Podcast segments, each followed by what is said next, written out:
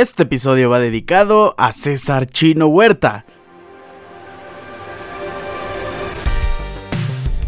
insólito lo que pasó en el último partido de la selección mexicana, eliminatorias de la CONCACAF Nations League, cuartos de final. Me comentan, Chino ya terminó de patear penales en el Estadio Azteca. Sí, es correcto, tres penales. Chino Huerta falló dos, en ambos el portero se adelantó. En el tercero por ahí también hubo una que otra polémica. Había un jugador de México en fuera, eh, vamos a llamarle fuera de la zona donde deberían de estar. El árbitro de línea también estaba mal colocado. En fin, un desastre completo la CONCACAF. Al final de cuentas, Chino logró meter su penal. Vamos a creer todos que solo fue un cobro de penal de César Chino Huerta y fue efectivo. ¿Cómo están? Hoy es viernes 24 de noviembre. Yo les doy la bienvenida al episodio número 284 de su programa Deportes Ricardo Cerón Podcast. Este episodio se está escuchando un poquito más tarde de lo habitual. ¿Por qué? Porque nos esperamos a que terminara el partido de Black Friday de la NFL. La verdad es muy grato eh, tener un partido después de los tres de Thanksgiving en día viernes. Es inusual y agradecemos bastante eso. Hoy vamos a hablar precisamente de la selección mexicana. Vamos a cerrar esta fecha FIFA con el partido que enfrentó en el Estadio Azteca a la selección de Honduras. Hablaremos también de la Liga MX porque ya se jugó la primera parte del play-in, se pone muy interesante. Tenemos top 10 de partidos que ver en Europa, regresan las 5 mejores ligas, regresa todo el fútbol este fin de semana de clubes. También hablaremos de la NFL, semana número 12, tres juegos de Thanksgiving, el juego de Black Friday en contra de Miami Dolphins y New York Jets.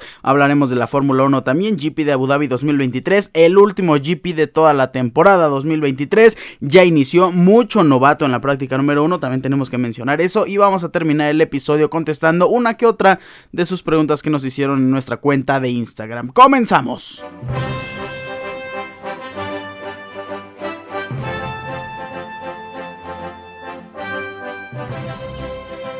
Hablando de la selección mexicana. Antes de comentar, por cierto, los partidos del Tri. Ah, ahorita me estoy acordando, ustedes no le digan Tri, ¿eh? no está permitido.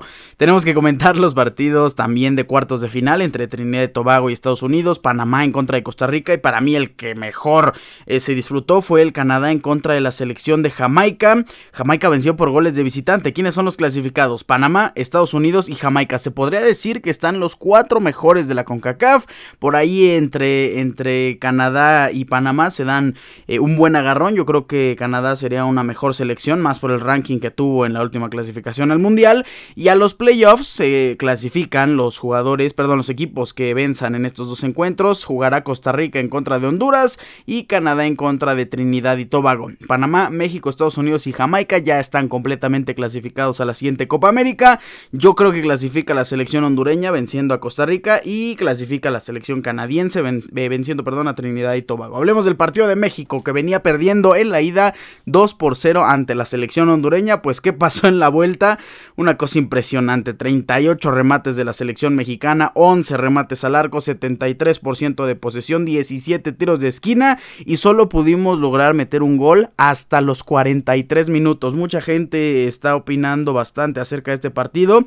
Y lo que yo creo es que estamos dándole bastante mérito a esta actuación que puede ser tristísima de la selección mexicana. Sí, llegamos muchísimo, dominamos como tenía que ser desde el partido de ida, pero estamos celebrando y la forma en la que celebró Edson Álvarez, Santiago Jiménez, ese empate en el marcador global hasta el minuto 101, de verdad hasta el 101 pudimos meter un segundo gol en contra de la selección de Honduras en el Estadio Azteca. Yo creo que, vaya, ese 2 por 0 tiene que ser en cualquier partido, en cualquier primer tiempo de una selección mexicana en el papel en contra de Honduras, así que yo no celebro mucho este resultado.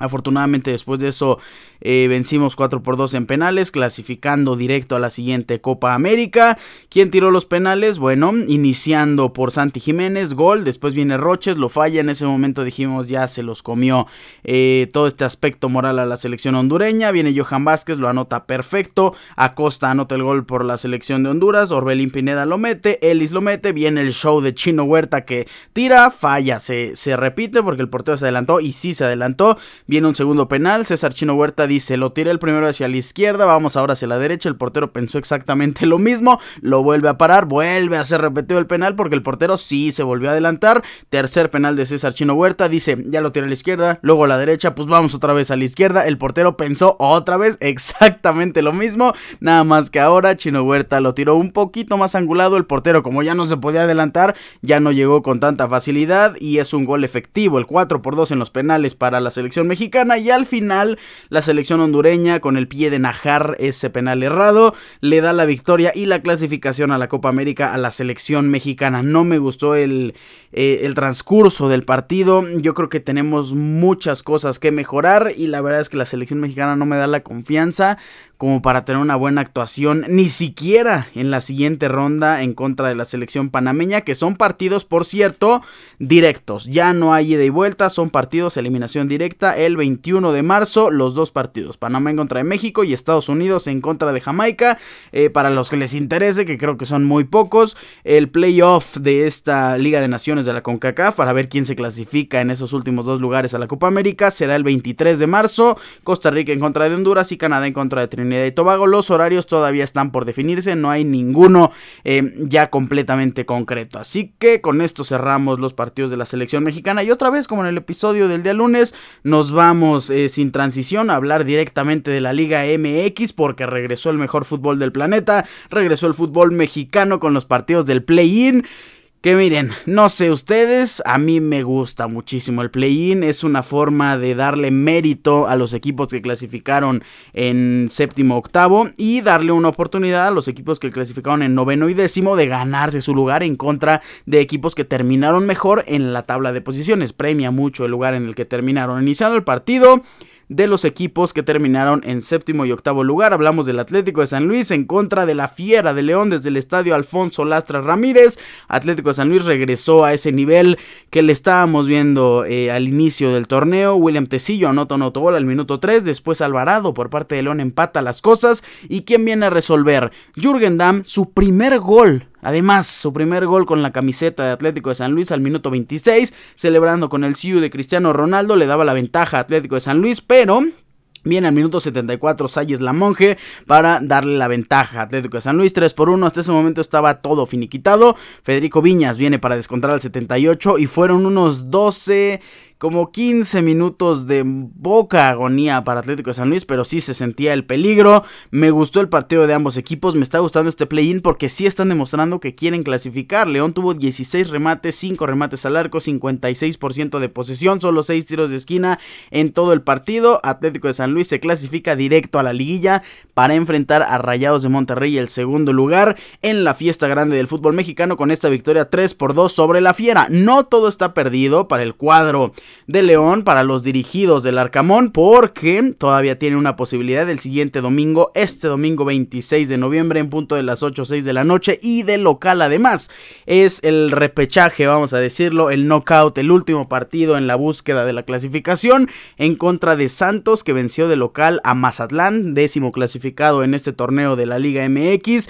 2 por 1, buen resultado de Santos, un jugador extraordinario tenía que aparecer en el marcador desde el minuto 7, Juan Bruneta anota gol, ese gol que le da la ventaja inicial a los guerreros de Santos desde el estadio TSM Corona. Después viene el empate de Flores al minuto 47, todo se ponía con un poco de suspenso en el partido, el encuentro estaba de ida y vuelta, la verdad es que estaba para cualquiera. Hubo una posesión eh, mayor por parte de Mazatlán, 64%, 36 para Santos, 12 remates de Mazatlán, 13 remates de Santos Laguna, 3 remates al arco de Mazatlán y 5 remates al arco de Santos. Llega un momento en el que el partido se veía un poquito apagado, una que otra acción que generaba peligro, pero al minuto 70 ¿Quién más? No hay otro. Se dice que llega Cruz Azul, a Cruz Azul no le alcanza, ya declaró Bruneta que no tiene intenciones de irse, que es lo más probable que se va dentro del fútbol mexicano, pues se va a ir a las Águilas del la América como cualquier jugador que triunfa en Santos. Saludos a Chucho Benítez, que en paz descanse, saludos a eh, Darwin Quintero, saludos también a Cabecita Rodríguez en su momento. Todos se van a las Águilas del la América, que no les sorprenda que Juan Bruneta, anotador del segundo gol y tanto que le da esta posibilidad de seguir vivo a Santos, se vaya a la América para el siguiente torneo, anota su segundo gol del partido al minuto 70, 2 por 1 Santos venció y repito, el domingo tenemos la búsqueda por el último boleto, el equipo que se va a enfrentar precisamente a las Águilas del la América en la liguilla. León en contra de Santos desde el Estadio de León, domingo 26 de noviembre a las 8.06 de la noche y luego luego tenemos el 29 de noviembre ya los cuartos de final, partido de ida, Atlético de San Luis en contra de Monterrey. Eh, yo creo, vamos a dar de una vez la predicción. Yo sí me atrevo a decir que clasifica Santos sobre la Fiera, así que sería Santos en contra de América, también el miércoles 29, Chivas en contra de Pumas, Chivas de local desde el Estadio Akron, partidas a Sazo y la Franja recibe en el partido de ida a Puebla. Los cuartos de final vuelta serían el siguiente sábado 2 de diciembre, Rayados de local en contra de San Luis, Tigres en contra de Puebla, América en contra de Santos o de León y Pumas desde el Estadio Olímpico Universitario recibiría a las Chivas Rayadas de Guadalajara. Las semifinales miércoles 6 eh, de diciembre la ida, el 9 de diciembre la vuelta y las finales sería el 14 de diciembre la ida y la vuelta el 17 de diciembre, el partido estelar de este torneo Apertura 2023 de la Liga MX, claro que tiene que ser en domingo. Con esto cerramos el fútbol mexicano y vamos a hablar de los mejores partidos que no te puedes perder este fin de semana en Europa. Tenemos una cartelera bastante interesante de partidos europeos. El primero de ellos, vámonos rápidamente con un partido de la Serie A. No se pueden perder el Atalanta en contra de Napoli. Buen partido, ambos equipos con necesidad de puntos. Napoli más que nada con necesidad de verdad de ya hacer un buen fútbol. El día de mañana en punto de las 11 de la mañana horario de la Ciudad de México. Número 9, partido de la Bundesliga. Wolfsburg, un equipo que juega bien al fútbol, de verdad. No sé por qué no se le están dando los resultados en contra de un equipo que todo lo contrario, cuando no juega bien, se le dan los resultados. Leipzig es un equipo bastante afortunado que también tiene su mérito completamente. El día de mañana tempranito a las 8 y media de la mañana. Número 8, la Real Sociedad recibe a Sevilla el domingo a las 9.15 de la mañana. Número 7, tenemos partido de Borussia Dortmund en contra de Mönchengladbach. ¿Por qué metimos este partido? Porque yo tengo la sensación de que Borussia Mönchengladbach va a sacar la sorpresa este fin de semana. El de mañana también a las 8 y media de la mañana, como el partido de Wolfsburg y Leipzig. Número 6, Cádiz en contra de Real Madrid. Tiene que vencer Real Madrid. Al parecer ya regresa Jude Bellingham, así que no nos podemos perder este partido. Domingo 11 y media de la mañana horario de la Ciudad de México. Número 5 e inicia el festival de la Premier League con tres partidos dentro del top 5. Tottenham Hotspur, uno de los líderes de los punteros, recibe a Aston Villa, uno de los equipos que más me ha cautivado. Me encanta Musa Diaby en este equipo.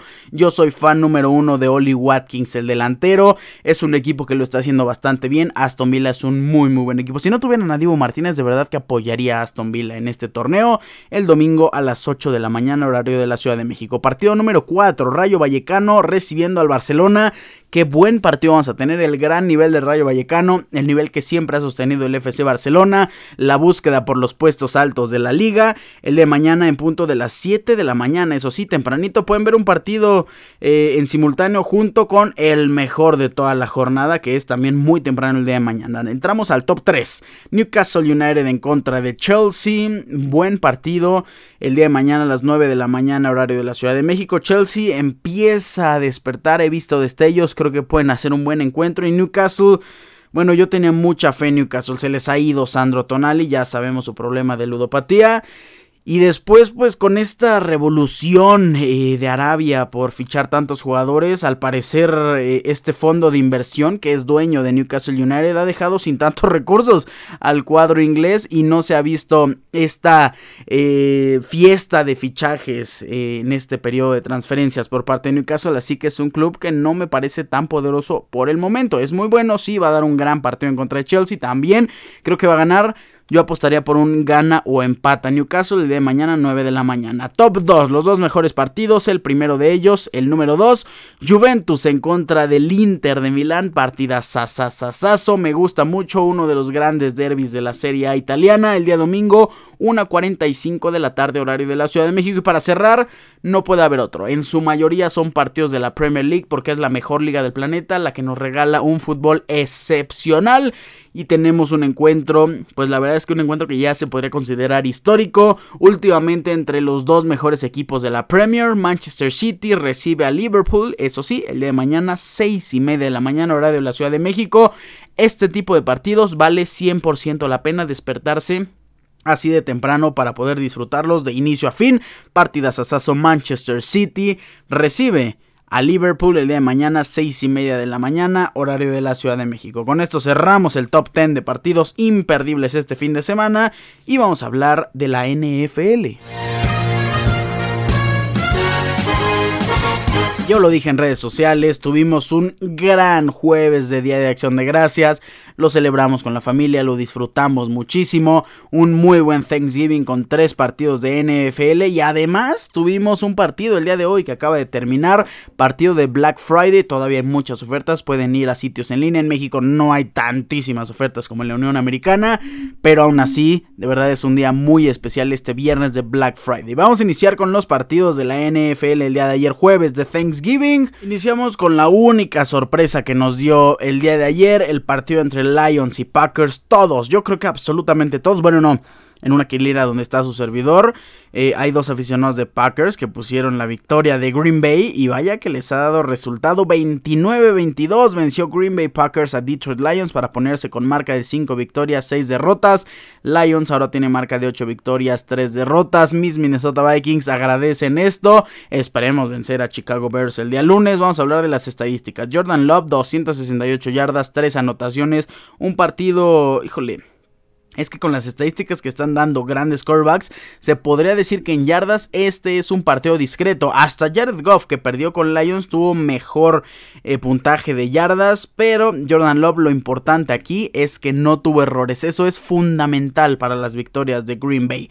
AJ Dillon, 14 carreos, 43 yardas. Sabemos que con la salida de Aaron Jones, pues vaya, no tenemos un jugador claramente titular que sea digno de tener este backfield. AJ Dillon es el titular, sí, está por ahí eh, Patrick Taylor, que bueno, nada más tuvo tres acarreos, pero pues AJ Dillon podría ser que empiece a tener un poquito más de relevancia en este backfield. Sin embargo, 14 carreras para 43 yardas es muy muy bajo. El mejor jugador recibiendo fue Christian Watson, 5 recepciones, 94 yardas, una anotación de touchdown por parte de Lions.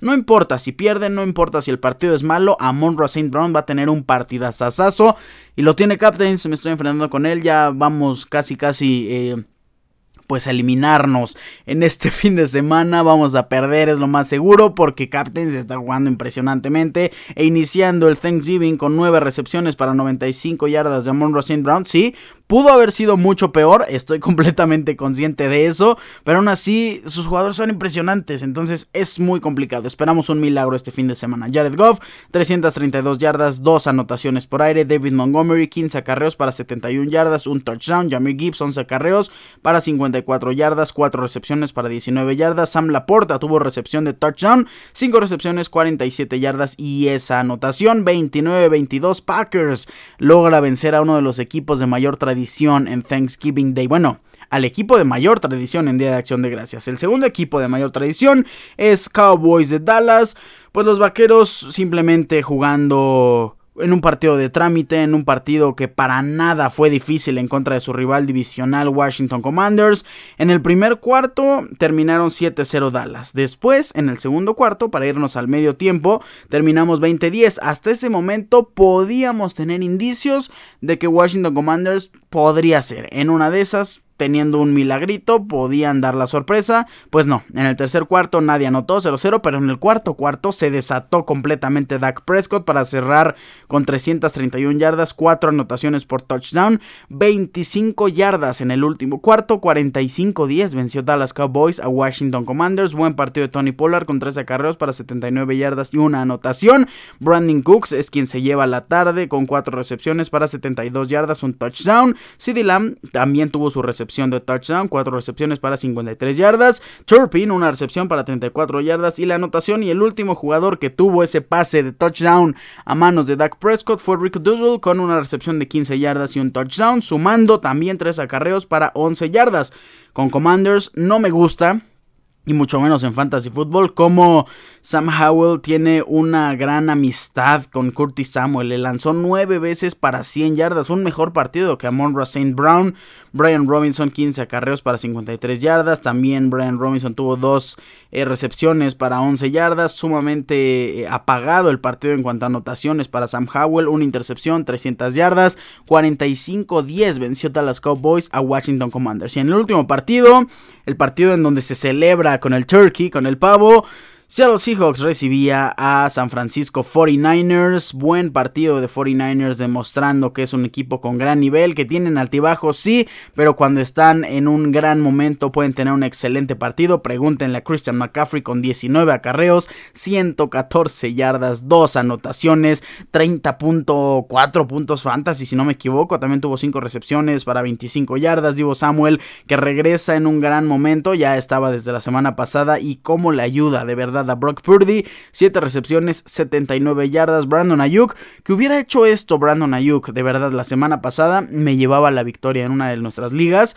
Pero no, siempre tiene que fallar eh, nuestra suerte y tienen que jugar excelente en los jugadores contrarios. Y hoy, hoy de hecho, el partido de Miami Dolphins en contra de Jets, tengo en contra a Garrett Wilson. Tenía un partido terrible de 6 puntos al terminar la primera mitad y al final terminó sumando como 16 o 17 puntos. porque Ya les estaré explicando en breves segundos. Brandon Ayuk, dos recepciones, 50 yardas, una anotación de touchdown. Tampoco fue un partido deplorable, pero de eso a los 29 de la semana pasada, pues vaya, hubiéramos preferido, hubiéramos ganado con estas estadísticas. 31-13 vence San Francisco 49ers, se pone con marca de 8 victorias, 3 derrotas. Seattle Seahawks, 6 victorias, 5 derrotas. No jugó Kenneth Walker, Zach Carbonet, la verdad es que nos decepcionó un poco, esperábamos muchísimo más de este corredor.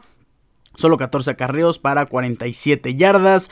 Eh, también tuvo 4 recepciones para 11 yardas. Jackson Smith en Jigba, 2 recepciones, 41 yardas. Muy apagado Gino Smith con tan solo 18 completos de 27 intentos, 180 yardas, 0 touchdowns aéreos, una intercepción, 13 puntos nada más apagadísimos. Y esos puntos fueron de la defensiva, además, apagadísimos. Seattle Seahawks, San Francisco 49ers se lleva la victoria, se lleva el pavo, por ahí se lo robó George Kittle el pavo completo y terminó así el Día de Acción de Gracias en la NFL, pero el día de hoy tenemos partido. Teníamos Black Friday Game en eh, Nueva York, Jets recibía a los Delfines de Miami.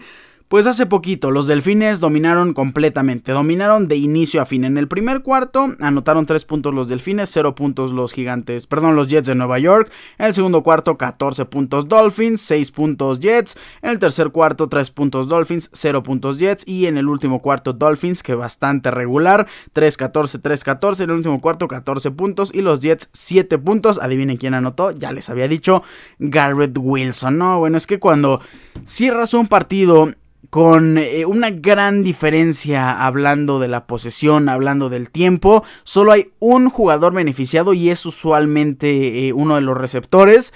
¿A qué me refiero con esto? Bueno, eh, Miami Dolphins iba venciendo ya prácticamente como 20 4, no, 20, a ver, esperen, déjame hacer la cuenta, 27 a 6, es correcto, iban 27 a 6 cuando ya empiezan a desacelerar los defensivos de Miami y el quarterback de New Jets, eso sí, no lo sustituyeron por nada del mundo, Tim Boyle empieza a lanzarle la bola a alguien, ya estaba perdido el partido, Dolphins ya estaba dejando que recibieran, que tuvieran tiempo, que se estuvieran acabando el reloj, ¿quién fue el beneficiado? Garrett Wilson, tenía nada más como 3 recepciones y Garrett Wilson acabó con 7 recepciones para 44 yardas y ese pase de anotación que fue de una yarda. Tristísimo al terminar eh, el primer cuarto. Veíamos unos Dolphins que no se empezaban a encontrar en el campo. En el segundo cuarto ya dominaron completamente. La última anotación de la mitad del partido, donde es una intercepción ya con 0 segundos en la yarda número 1. Intercepta a Holland y lo lleva hasta la zona de anotación de los Jets de Nueva York.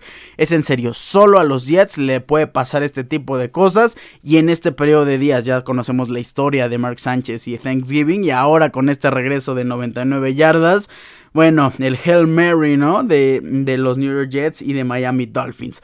Hablando precisamente de las estadísticas de los Delfines, Tua Tango Bailoa, 21 de 30, 243 yardas, una anotación, dos intercepciones. No fue el mejor partido, pero cuando tienes jugadas tan explosivas como con Tyreek Hill, como con Jalen Waddle, que bueno, por fin tuvo un buen partido, 8 recepciones, 114 yardas. Tyreek Hill, 9 recepciones, 102 yardas, una anotación. Es fácil que si te equivocas, anotes y te reivindiques luego, luego. Raheem Mustard 20 acarreos para 94 yardas, dos anotaciones por tierra. La última de ellas fue la última cerecita del pastel, donde ya estaba corriendo eh, Miami para acabarse el partido. Y en una de esas se destapó Raheem Mostert, logra ir hasta la zona de anotación. Yo estoy muy contento porque uno de nuestros fantasies, Raheem Mostert, es nuestro corredor. Así que una que otra buena noticia. La mala fue que Jalen Waddle es de, de, la liga donde estoy compitiendo contra Garrett Wilson y al final esas siete recepciones y esa anotación hizo que se emparejaran las cosas. También mi rival eh, tiene a un gran receptor, a Divo Samuel, el día de ayer que sumó bastante, bastante bien. Sumó como 22 puntos si no me equivoco. Así que tenemos un poco cuesta arriba eh, la situación, pero se va a poner muy interesante. 34-13 vencieron los Delfines de Miami a los Jets. Completo dominio de los Delfines. Muy buena victoria. 8 victorias en la temporada. Delfines es un equipo muy poderoso. Cuando se enfrenta a defensivas que son muy buenas, se le complica un poquito. Pero yo confío en este equipo, yo confío en esta ofensiva y yo confío en McDaniel, que es un gran, gran entrenador. Vamos a completar el calendario de la semana número 12, ya terminando estos tres partidos de Thanksgiving y el partido de Black Friday con los partidos del día domingo y del día lunes y mis Minnesota Vikings. El domingo a las 12 de la tarde se enfrenta Falcons en contra de los Santos de Nueva Orleans. Aquí no vamos a cambiar el pronóstico, nos quedamos con los Santos de Nueva Orleans. Bengals en contra de Steelers. Este pronóstico es complicado, es como la semana pasada cuando Browns venció sin Deshaun Watson. Aquí podría pasar lo mismo con Bengals y la ausencia de Joe Burrow, pero yo creo que vamos a darle un poquito más de valor al equipo de Steelers y le vamos a dar la victoria. No cambiamos este pronóstico. Vence Steelers a Bengals. El siguiente partido, uff, Duelazo muy complicado. Y aquí me parece que sí vamos a cambiar el pronóstico. Me quedo con la victoria de Texans sobre Jacksonville Jaguars. Colts en contra de Tampa Bay Buccaneers. Nos quedamos con la victoria de Colts. New York Giants en contra de los Patriotas de Nueva Inglaterra. este duelo es dificilísimo de predecir, pero no vamos a cambiar nada. Nos quedamos con la victoria de los Patriotas también a las 12. Em, Titans en contra de Panthers. Titans juegan de locales. De verdad tienen que sacar esta victoria sobre las Panteras de Carolina. El domingo a las 12 nos quedamos con Titans. Ya los partidos de las 3 de la tarde, horario de la Ciudad de México. 3-5 se enfrenta Cardinals en contra de LA Rams. Nos quedamos con la victoria de los Rams. El siguiente partido, transmisión por Fox Sports. Eso sí, les compartimos el calendario en redes sociales. Broncos en contra de Cleveland Browns.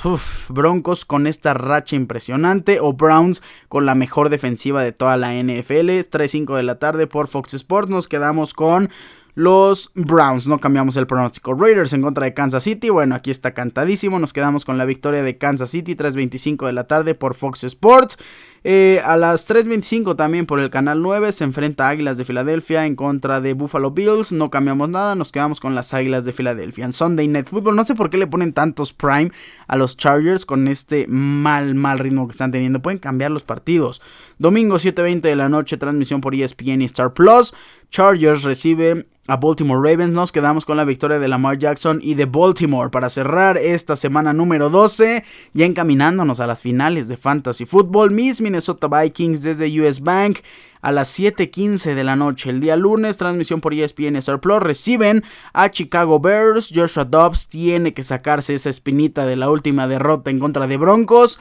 Creo que Minnesota Vikings se lleva la victoria. Si no vamos a cambiar, mis Minnesota Vikings ganan en contra de su rival divisional Chicago Bears y se le acercan cada vez más a Detroit Lions. Así que al calendario de la semana número 12 tenemos también una que otra noticia que comentar en, en Fantasy, también que comentar en la NFL, porque hay varios cambios. Eh, uno en cuanto al staff de cocheo. Sabemos que estaba en peligro el puesto de Ron Rivera de cara a este partido de Thanksgiving, que si perdían a lo mejor lo corrían, pues al final no. Los Commanders despidieron a su coordinador defensivo Jack del Río después de la derrota de Thanksgiving en contra de Cowboys. Bueno, esto nada más nos quiere decir que los días, yo creo, de Ron Rivera están contados. No va a jugar Michael Wilson con Cardinals, es un poco irrelevante. Eso sí, ¿eh? T. Higgins no va a jugar con Bengals, así que la única arma va a ser Jamar Chase. Si juega Cooper Cup, esa es una noticia importante. Si juega con los Rams este fin de semana. Y para cerrar eh, las noticias de los jugadores, no va a jugar Jerry McKinnon ni Michael Harman con Kansas City Chiefs. Esto beneficia bueno, inconmensurablemente a, Isaiah Pacheco y en el cuerpo de receptores pues a Rashid Rice, aunque Michael Harman pues no estaba siendo relevante. Estas son las noticias alrededor. Ah, y también juega Demian Pierce, ¿eh? por cierto. Estas son las noticias alrededor de la NFL. Vamos a hablar de la Fórmula 1.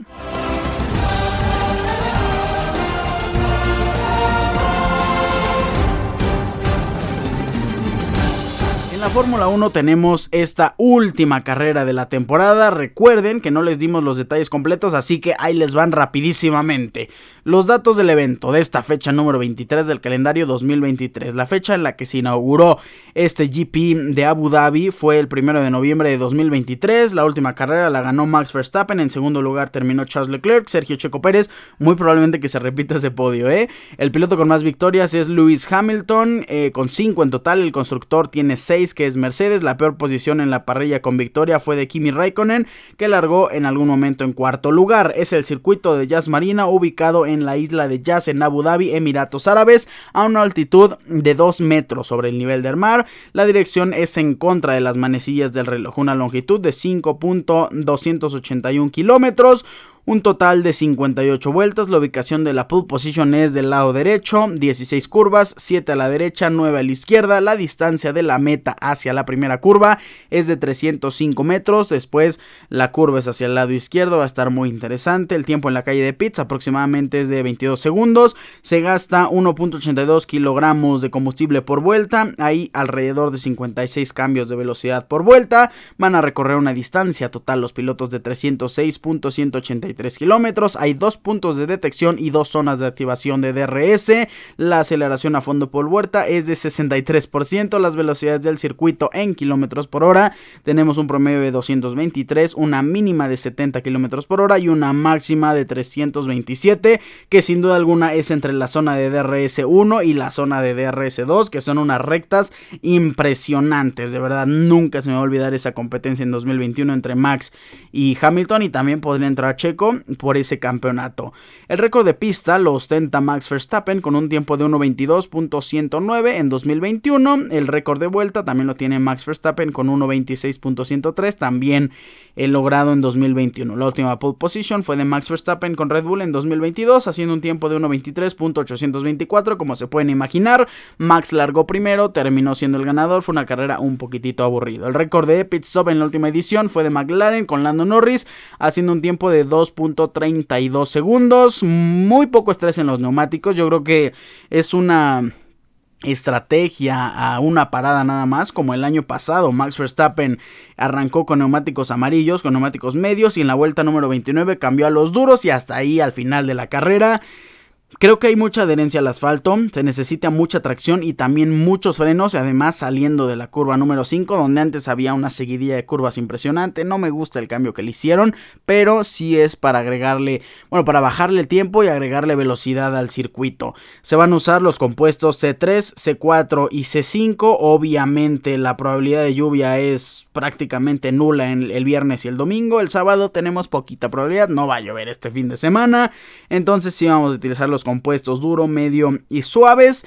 Vamos a hablar de los horarios del eh, fin de semana. Ya se corrió la práctica 1 y práctica número 2. El día de mañana, sábado, tenemos en punto a las 4 y media de la mañana la práctica número 3. Y a las 8 de la mañana la clasificación. Ya para el día domingo, en punto de las 7 de la mañana, tenemos el último gran premio de la temporada 2023. El último Gran Premio de este año, la fecha número 23. Las transmisiones en Latinoamérica van a ser por Fox Sports Premium, por Star Plus, por Dazn y mi favorita sin duda alguna es Fórmula 1 TV. Ahora sí, hablemos en concreto de lo que pasó en esta práctica número 1 y la práctica número 2. La práctica número 1 estuvo plagada de jugadores jóvenes, de jugadores de, pilotos jóvenes, de pilotos eh, pues que sin duda alguna tienen una posibilidad de un futuro en la Fórmula 1, incluido el mexicano Pato Ward con McLaren. Tuvimos a los dos pilotos de Red Bull descansando, Checo Pérez y Max Verstappen. En sustitución estuvo Jake Dennis y Isaac Hodger. En Ferrari estuvo Robert Schwartzman. Tenemos también una sustitución en Mercedes. La sustitución fue por Lewis Hamilton, Frederick Vesti. En Alpine, Jack Duham. También tenemos en McLaren a Pato Ward, Patricio Ward. Theo Porcher con Alfa Romeo. Drugovich para Aston Martin. En Williams tuvimos perdón, a Zach O'Sullivan. Y para Haas a Olive Berman. ¿Cómo estuvieron eh, estos pilotos en la tabla de posiciones en la práctica número 1? El más rápido fue el Mercedes y se veía venir que iba a ser un piloto de experiencia. La gran sorpresa fue el segundo lugar, me gustó esta sorpresa, fue el piloto que corrió para la escudería de Aston Martin, Felipe Drugovich, que terminó con un tiempo de 1.26.360. El tiempo de Russell fue de 1.26.072, así que una diferencia de solo 0.288 segundos. Me gustó la actuación de este piloto novato.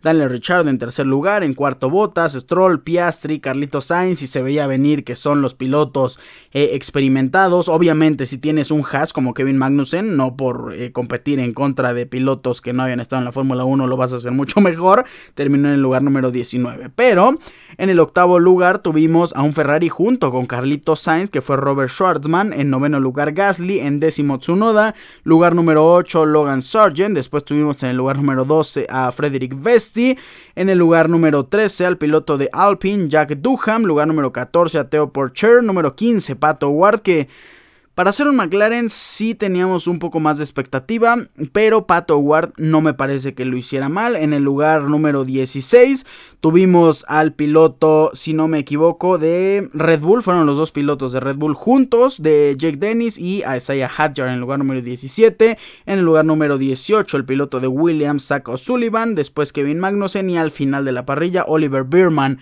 de Haas, que bueno, Tienes un Haas, eres un piloto no experimentado, se veía venir el resultado.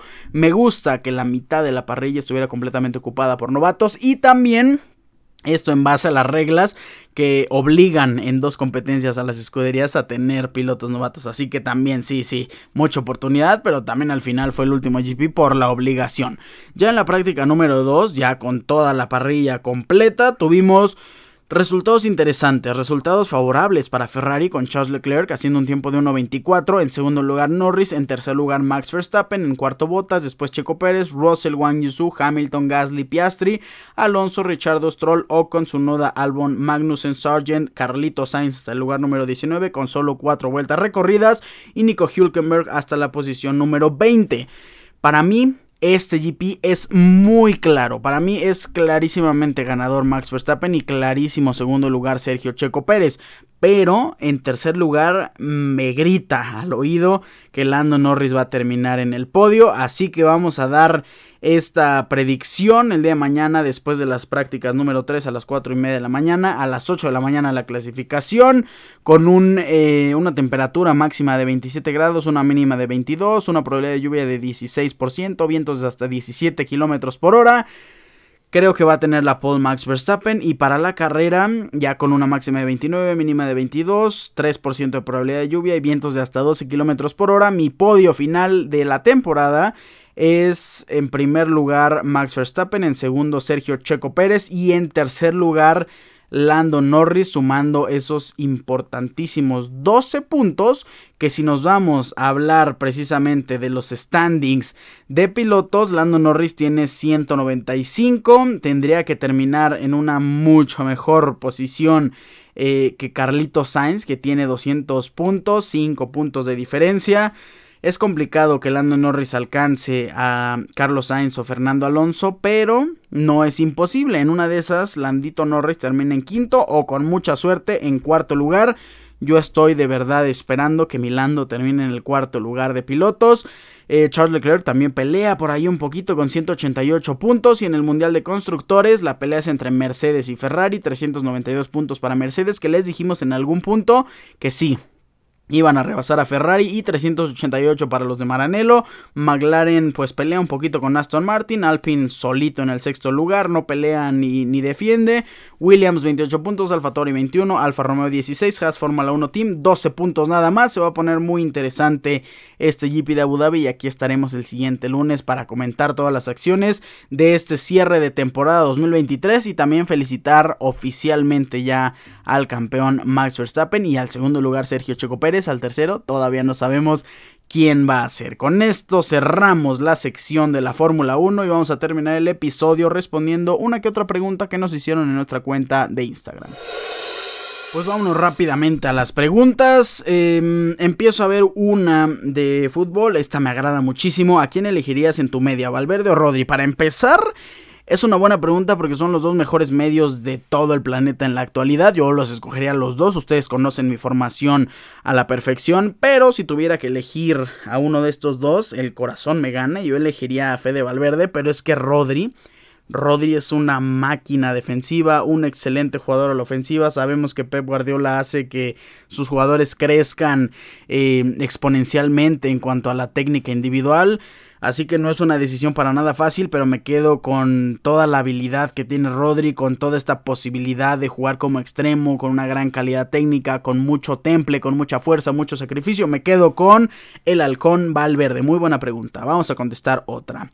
Eh, a mí no, precisamente, a mí no me gustó el play-in. ¿Tú qué opinas de él? Ya lo dijimos en este programa. A mí me gusta bastante el play-in. A mí me gusta que le den la oportunidad a equipos como el noveno y décimo lugar de pelear su lugar, pero no, en, no a un solo partido. Eso lo convertiría en un simple repechaje. No se gana la posibilidad de pelear contra un equipo que sí perdió en este inicio del play-in, pero que todavía tiene las mismas condiciones que el ganador del noveno y décimo lugar. Así que me gusta este formato, estoy seguro que a los equipos también les encanta, a los canales de transmisión les fascina.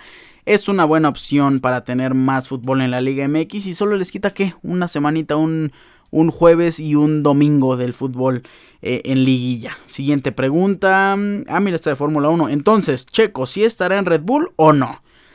Sí, yo creo que sí va a estar en, en Red Bull. Vamos a contestar otra. Al día de hoy, en esa NFL, al día de hoy, Josh Allen se considera un coreback elite.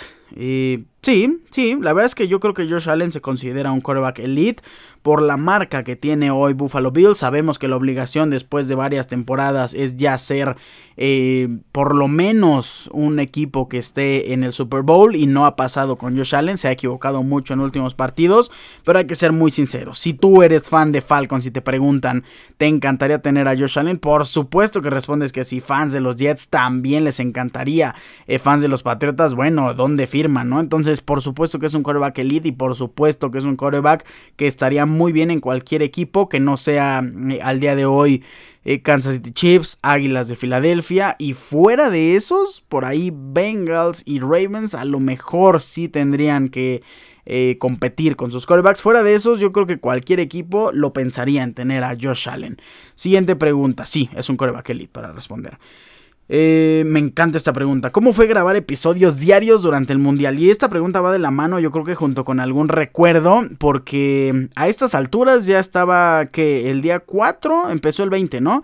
El día 4 de la Copa del Mundo. Así que, pues les voy a responder. Eh, fue una experiencia impresionante, la verdad. Ya, ya hasta se creó una rutina después de una o dos semanas que era despertarte a las 4 de la mañana por el primer partido, terminar de ver el partido completo, después descansar un poquito, en muchas de las ocasiones dormir Después, en el segundo partido, era donde pasaba toda la magia. Teníamos em, toda la transmisión. Durante la transmisión escribíamos todo lo que pasaba y los datos, las estadísticas del primer partido y cómo iba pasando en tiempo real el segundo partido.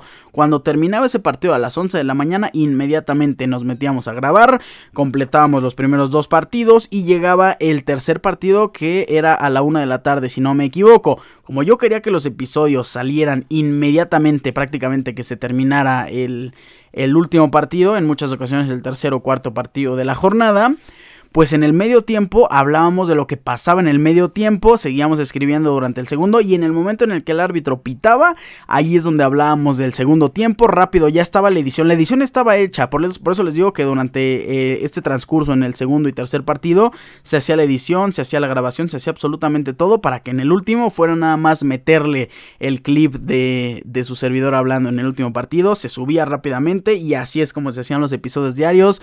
Eh, fue un trabajo también de estarle dedicando mucho tiempo a estos partidos, bueno, a estos días del Mundial. En los de sábado y domingo nos costaba un poquito más, pero se logró y yo lo disfruté muchísimo. De verdad que el Mundial así, vivirlo como lo viví, este mi primer Mundial detrás de un micrófono, estuvo impresionante. Em, una pregunta más vamos a responder y ya para terminar este episodio. Y esta, uff, esta es de la selección mexicana. Sí, vamos a responder esta. Viendo la actualidad de la selección eh, mexicana, ¿puede ganar este torneo y cuál sería su resultado de la Copa América? Eh, bueno, yo creo que sí puede vencer a la selección panameña, le va a costar, porque sabemos que Panamá siempre se nos ha complicado y más en estos últimos años. Pero yo creo que su, su, piso está en el partido de la final de esta Nations League, es irrelevante lo que ganas, porque ya la clasificación a la Copa América ya la tienes, pero mínimo vamos a estar en la final, eso estoy prácticamente seguro. Y la final lo más probable es que sea en contra de la selección de Estados Unidos, aunque ojito con Jamaica, no creo que dé la sorpresa. Y contra Estados Unidos a un partido nada más, me parece que Jimmy Lozano tiene las capacidades de salir a dar un buen partido. Y vamos a ver qué pasa ahora con una selección de Estados Unidos que sí, no tiene a Christian Pulisic, ya vieron la convocatoria, no está Pulisic, eh, no está Winston McKinney, no está Tyler Adams, pero tienen a jugadores de gran renombre como eh, Musa, como Ricardo Pepi, también está Balogun, que es un delantero que a mí me gusta muchísimo. Entonces, está Serginho Dez, está Anthony Robinson, son buenos jugadores, tienen buen planteamiento, creo que la selección mexicana tiene todo para también salir campeón, yo creo que es una selección que está jugando mal, pero en nombres y en nivel individual tienen todo para ser el equipo dominante de la CONCACAF, que no es eh, cosa difícil de lograr, ¿eh? Y en la Copa América pues creo que México ahí sí ya va a tener un poquito de problemas. Para empezar, em, ¿cuántos son los clasificados de la Copa América? Serían 10 equipos, 10 selecciones y 6 de la CONCACAF. Todavía no estoy completamente consciente del formato, pero creo que así es o así va a ser. Entonces eh, van a ser 4 grupos de 4. Clasificarían, yo quiero imaginarme que pues 2. Eh, y de ahí pues serían directo a los cuartos de final y ese sería el resultado para México. Si le va a tocar un rival complicadísimo, mala suerte si les toca eh, Brasil, por ejemplo, y en su grupo Canadá también, ¿no? O, la selección colombiana va a ser un rival dificilísimo, pero si en su grupo está a lo mejor eh, Brasil o Argentina, quien sea, México, tienes una selección como Venezuela, como Ecuador y le metes a uno de los clasificados del repechaje en la CONCACAF, como bien puede ser eh, Costa Rica, Honduras, eh, la selección, bueno, Canadá también estaría complicado, ¿verdad? Costa Rica o Honduras pues sí, México tiene una gran posibilidad de clasificar a los cuartos de final, pero no creo que clasifiquemos por delante de la selección argentina, así que nuestro rival sería pues alguien eh, que terminó en primer lugar en el inicio de esta fase de grupos, lo cual en mi mente se me viene que puede ser Uruguay, que puede ser Brasil, que a lo mejor puede ser la selección de Estados Unidos, que puede ser eh, a lo mejor Colombia, y ahí sí México yo creo que ya nos sacará la victoria, y más si es contra un rival de la Conmebol. Así que para mí México sí clasifica eh, de la fase de grupos, pero se quedaría eliminado en un potencial partido de cuartos de final en contra de la selección uruguaya. Vamos a terminar con este pronóstico. Y con esto vamos a cerrar esta edición, este episodio número 284. Yo les agradezco infinitamente su amable sintonía. No me voy sin antes recordarles mis redes sociales arroba ricardo-cerón- en Instagram, Ricardo Cerón en Facebook. Recuerden, Cerón es con Z. Pasen increíble, gocen muchísimo de este fin de semana. Regresa este catálogo inmenso de fútbol en todo, en todas las partes del planeta. Así que yo estoy muy agradecido, gracias a la fecha FIFA que nos dio buenos partidos, pero regresa este calendario masivo de fútbol europeo y fútbol mexicano. Gocen el play-in que se viene interesante y luego la liguilla. Nos estaremos escuchando el siguiente domingo con un episodio edición especial. Estén al pendiente del episodio del siguiente domingo, edición número 285. Ahora sí me despido con un fuerte abrazo. Bye.